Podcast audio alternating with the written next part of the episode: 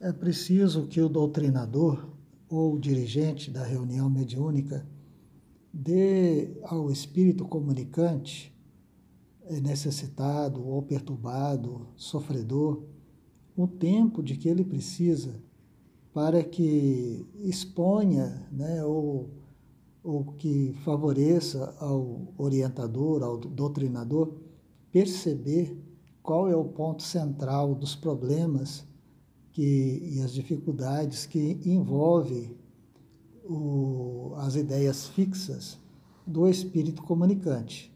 Porque somente após esta percepção, somente após essa percepção, essa, esse entendimento, será possível conduzir um diálogo de maneira sensata é, para atender de fato é, os problemas que envolvem a ideia fixa, a ideia central dos problemas, usando então palavras é, adequadas, é, referências evangélicas adequadas,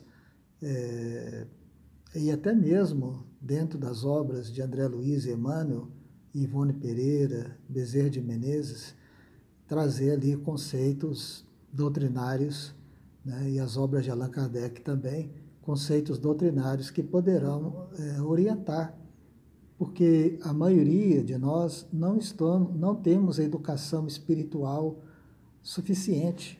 Então, diante das provações e diante da grande mudança que é a desencarnação, ficamos atônitos, sem saber o que é que está acontecendo. Daí o sofrimento deste momento tão grave na vida de todo mundo. Todo mundo vai passar pela desencarnação. E daí os, o doutrinador e o dirigente ter bastante convicção, bastante certeza do que está falando, não falando apenas porque leu ou porque alguém contou para ele ou para ela, mas porque tem convicção, tem certeza. Então, daí a capacidade de orientar com firmeza, com autoridade moral. Não porque ouviu falar, mas porque tem certeza. Então, este é o estado íntimo ideal do dirigente da reunião espírita, da reunião de educação mediúnica ou da reunião mediúnica, da reunião de atendimento às pessoas necessitadas. É, sabe porque tem certeza, não porque leu em um livro ou porque alguém contou. É, e essa, esse é o estado íntimo adequado.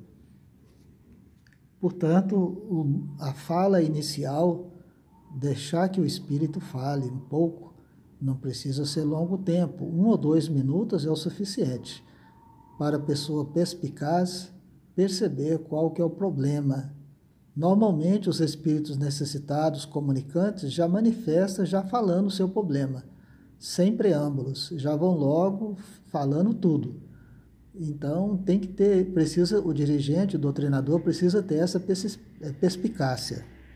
E diante do problema do irmão comunicante, não adianta o doutrinador dizer, ah, tem que perdoar, tem que ser bonzinho, tem que amar. Isso não resolve. Ele já escutou, ele ou ela já escutou isso muitas vezes, em muitos lugares, de muitas pessoas. Isso não resolve. É preciso ser mais contundente dizer para ele ou para ela: irmão, irmã, veja quanta felicidade você está perdendo da convivência daqueles com aqueles que você tanto ama, da convivência daqueles que estão tão felizes e sofrem de ver você aí nesse nesse sofrimento, nessa perseguição, nesse ódio. Veja, você não prefere a convivência daqueles que você ama e que amam a você? Ao invés de ficar eh, nessa persistente, nessa persistente perseguição que só aumenta o seu sofrimento, use a inteligência, esqueça isso e siga o seu caminho com felicidade. Então é preciso ter esse discernimento. Mas se o dirigente ou os doutrinadores não têm essa percepção, como é que eles vão poder dizer isso? Se o dirigente doutrinador ainda guarda ódio no coração, ainda guarda mágoa, ressentimentos, como é que vai ensinar para o outro a perdoar e a esquecer para ser feliz? para sua própria felicidade. Então, por isso que nós temos diferentes tipos de reunião, por isso que nós temos diferentes níveis de produtividade no trabalho mediúnico. Porque saber porque leu no livro é uma coisa, saber porque tem certeza, tem convicção, por experiência própria, é outra história. Mas Jesus é paciente e tem nos aguardado há muitos milênios. Ele que nos conhece desde o princípio.